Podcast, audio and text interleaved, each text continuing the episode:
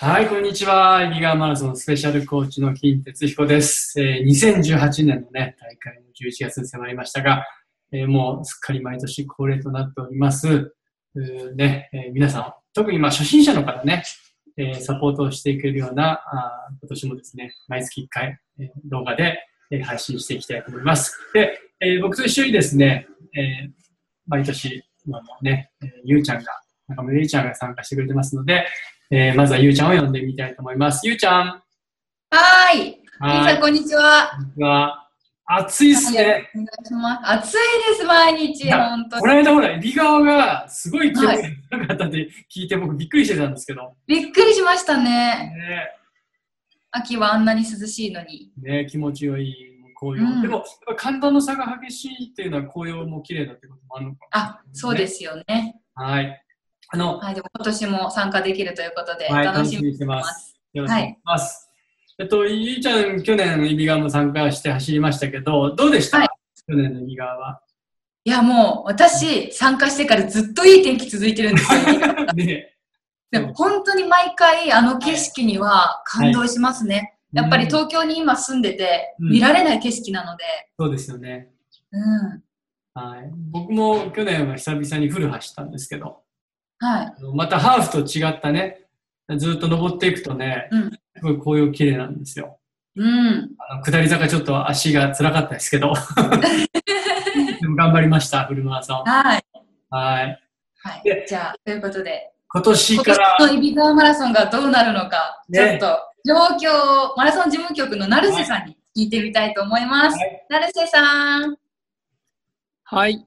イビガーマラソン事務局の成瀬です。はい。金コーチ、ゆうちゃん、今年もよろしくお願いします。はい。えっと、はい、よろしくお願いします。今年がこのビデオ初登場ですよね。そうです。ね初登場です。で、事務局お願いします。新しくなられたんでしたっけ？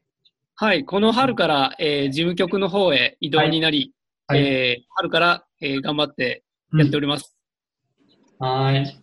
なんか今年は、また、はいまあ、エビガーマラソンって本当にすごい人気なんですけど、またなんか、先着順の時間がすごく短かったって聞いたんですけど。ねそうですね。うんえー今年のイビガーマラソン2018は、はい。えー11月11日日曜日の開催で、はい。えーフルマラソン、はい。ハーフマラソン、ウォーキングの3種目があります。はい。えーネットエントリーは、うんえー5月28日に、うんえー行いまして、うん。フル28分、うん。ハーフ18分で定員に達しました。またまたすごいですはね。一瞬ですね。はいあの。ありがとうございます。ちょっとでもなんかコーヒー飲んでたらもうすぐ終わっちゃったみたいな感じ そうですね。ね。いや、相変わらずの人気ですが、まあね、あのー抽選という大会が今増えてきてる中で、やっぱり先着をね、ずっとエビガーマラソンは持ってますので、うん。まあエントリーできなかった方もいらっしゃるかもしれませんが、まあ本当に、あの、エントリー無事にできた方はぜひ11月に楽しんでいきたいですね。はい。はい。えー、揖斐川ははい岐阜の小さな町で、うん。決してアクセスも良くなく、会場も広くないのですが、全国から大勢の方がお越しいただけます。はい。これもランスマ等で、金コーチやゆうちゃんが、うん揖斐川を全国の皆さんにご紹介いただいたおかげと思います。はい。ありがとうございます。こちらこそ。はい。えー昨年に続き、今年もきっと雨は降らないと思いますが、それはわかんないです。それは。まだどんな条件でも皆さんの、えー練習の成果を発揮してもらえるように、はい。街を挙げて準備していきます。はい。いつもありがとうございます。それでは、えーお待たせしました。はい金コーチ、ゆうちゃん、ランナーの声にお答えください。はいお。願いします。はい。お願いします。はい、それではですね、ここからは、私、中村優が、うんえーランナーの皆さんから届いているたくさんの質問について、テーマごとに尋ねて、金さんに、はい金さんに尋ねていきたいと思います。お願いします。そこで、今月のテーマは、うん。練習方法やストレッチについてです。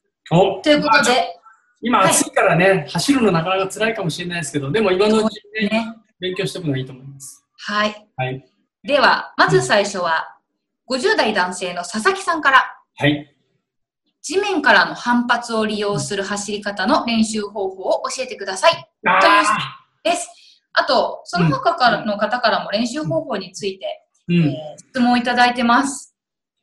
地面からの反発を利用するって、これね、すごくね、高度な。そうですね。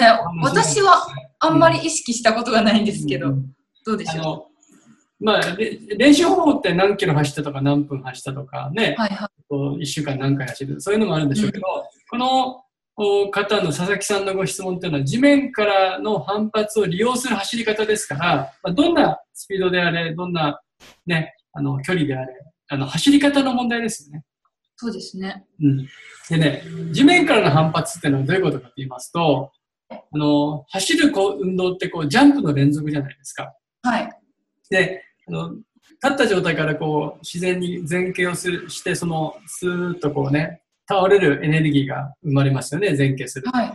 その力を利用して前に進んでいくんですけど、ただ、着地した瞬間にエネルギーが生まれるんですよ、走る運動っていうのは。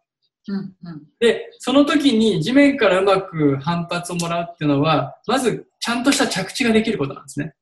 はい。あの、少し外側に開いてたりとか、こう、あの、なんでしょうね、うまく着地できない、グラグラしてる着地とか、うんうん。そういうふうな着地をすると、うまくあの反発が戻ってこないんで、えーほ反発もらうってことはそれだけ歩幅が大きくなって、えー体もブレがないですから、あの無駄なく前に進むということなんですけど、はい。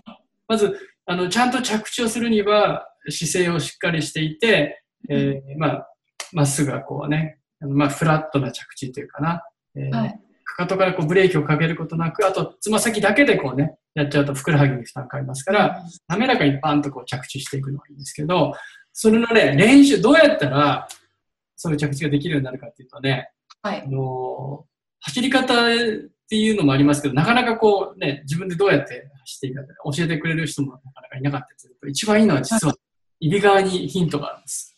お、うん。なんでしょ上り坂。う。おー。上り坂ってちゃんと着地しないと、その反発を得られないので。上りをね、ちゃんとこう、登っていく。腕も一生懸命振るんですけど、何度も何度も登っていくうちに着地が綺麗になってくるんですね。えー。じゃあ、練習の時も上り坂を走る練習とかすればいいあのね、ずっと上りばっかりだと、まあもちろん疲れちゃうんですけど、うんうん。時々、あの、100メートルとか200メートルとかちょっと短い上りじゃなくて、できれば長い2、3キロぐらい続く上り。うん。そういうところをずっとね登っていくと、着地の練習にもなりますね。あ、なるほだどか。ら入り側ももうまさに。もってこいの練習場所ですね。練習場所がありますから。うーんまあという、ことです。はい上り坂を。はい。ご質問って結構話すと長いんですけど、まあ、ヒントとしては上り坂っていうのもありますので、うんチャレンジしてすごい、私も結構初めて聞いたうん。感じで、今の内容は。はい。うん。ぜひ、上り坂を練習に取り入れてみてください。ははいい。じゃあ、続いての質問です。はい、どうぞ。50代男性の笠原さんから、うん。フルマラソンとハーフマラソンの走り方の違いについて教えてください。うん。という質問が来てます。また、うん。。はいい。あと、うん30代男性のはい中島さんからは、うんフルマラソンに初めて参加する際の朝食からエイド活用方法など注意点を教えていただきたいです。という質問が来ています。えっ、と、最初の笠原さんの質問は、フルとハーフの違いですよね。はい。まあ、走り方っていうと、まあ、イビガで言うと、まあ、登って下るっていう意味では、フルもハーフも同じなんですけど、そうですね。あの、ハーフとフルってのは、やっぱペース配分がだいぶ違いますよね。うん。フルは本当に慎重に慎重に自分がいつもお余裕を持って走れるスピードで入っていかないと後半はい。30キロ過ぎてから本当に足にダメージしますので、はい。ペースが絶対的にもうオーバーペースはんやっちゃいけないですね。そうですね。うん、で、ハーフの場合には、じゃあオーバーペースやっていいかっていうとそうでもないんですけど、フルよりは、えー距離がやっぱ短いので、はい。多少こうはい、ある程度の速いスピードで行っても最後まで走り切れるとは思います。ただ、面白いことに、えっと、ハーフもね、やっぱりね、15キロ過ぎてからやっぱ辛くなるんですよ。うん。フルの30キロ過ぎみたいな、ですね。ですよね。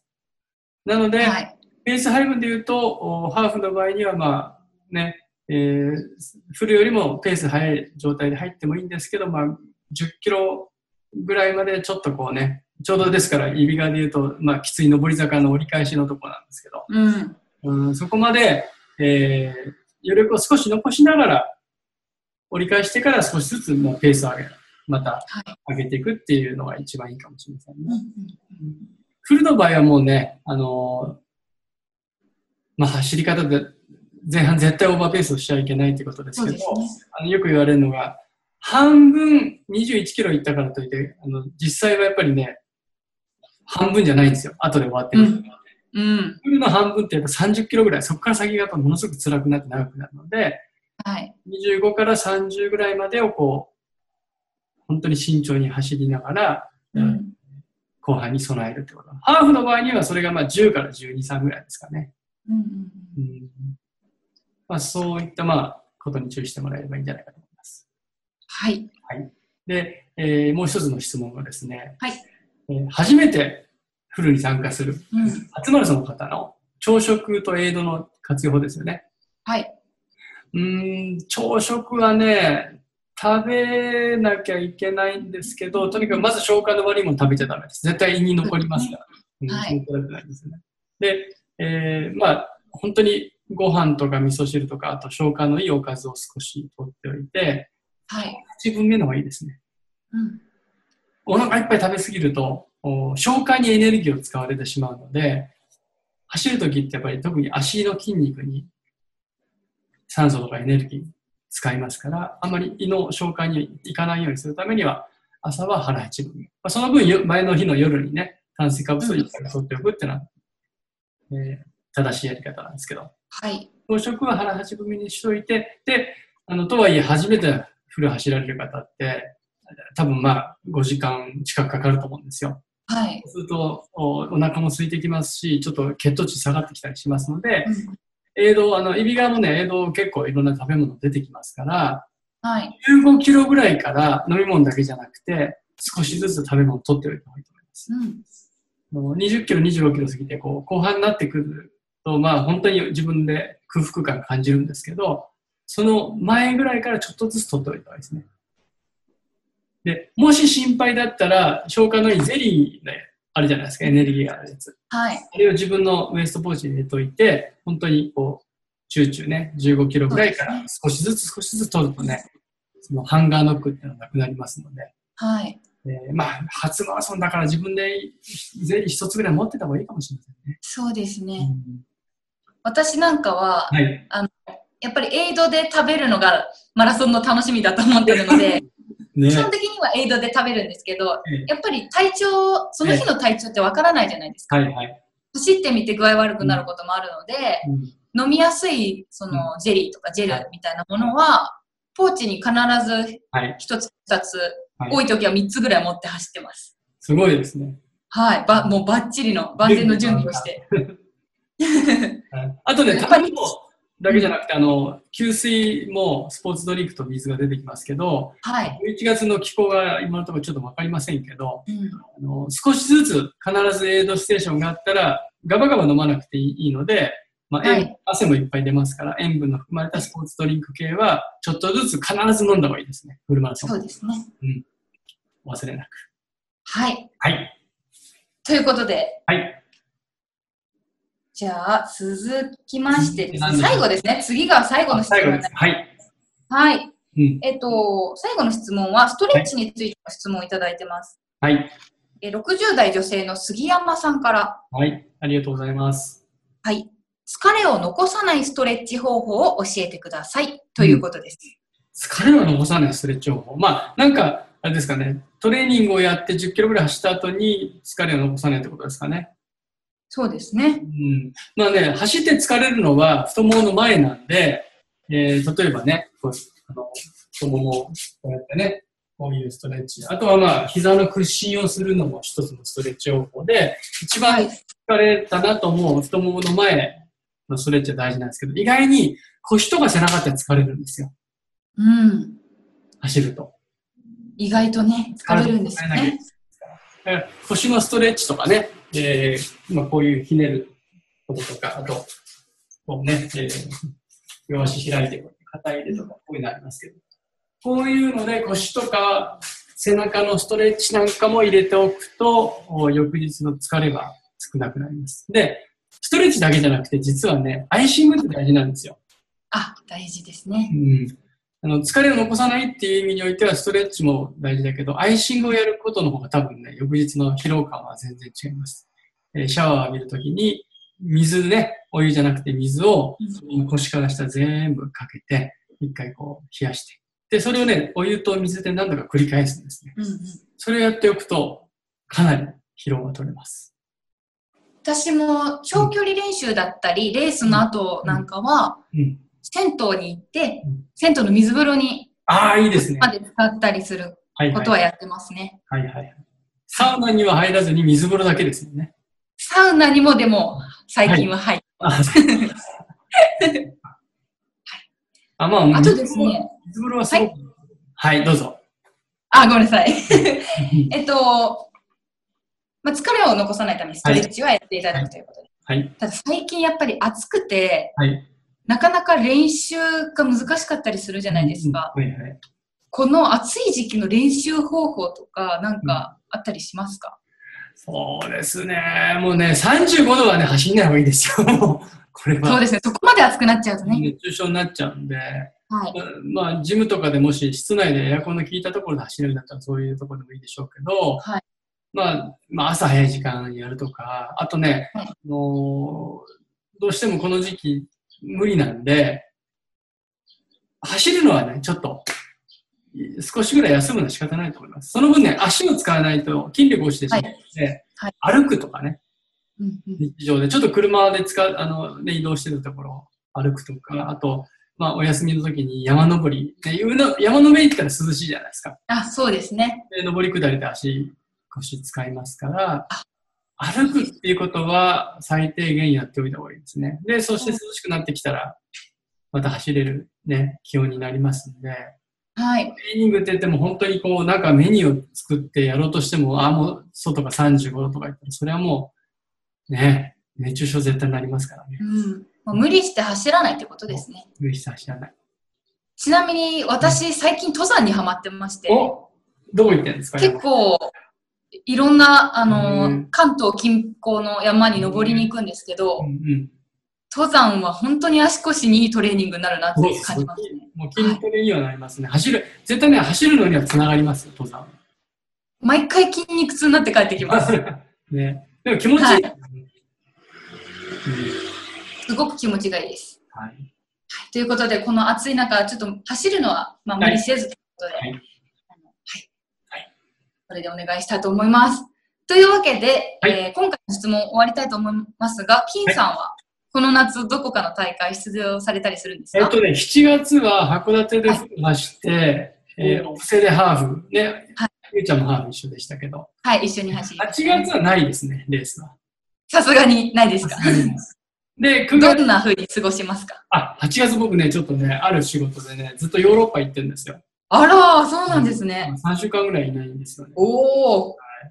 でも、いいでヨーロッパでも走りたいと思います。あ、すごい、羨ましい。はい。はい。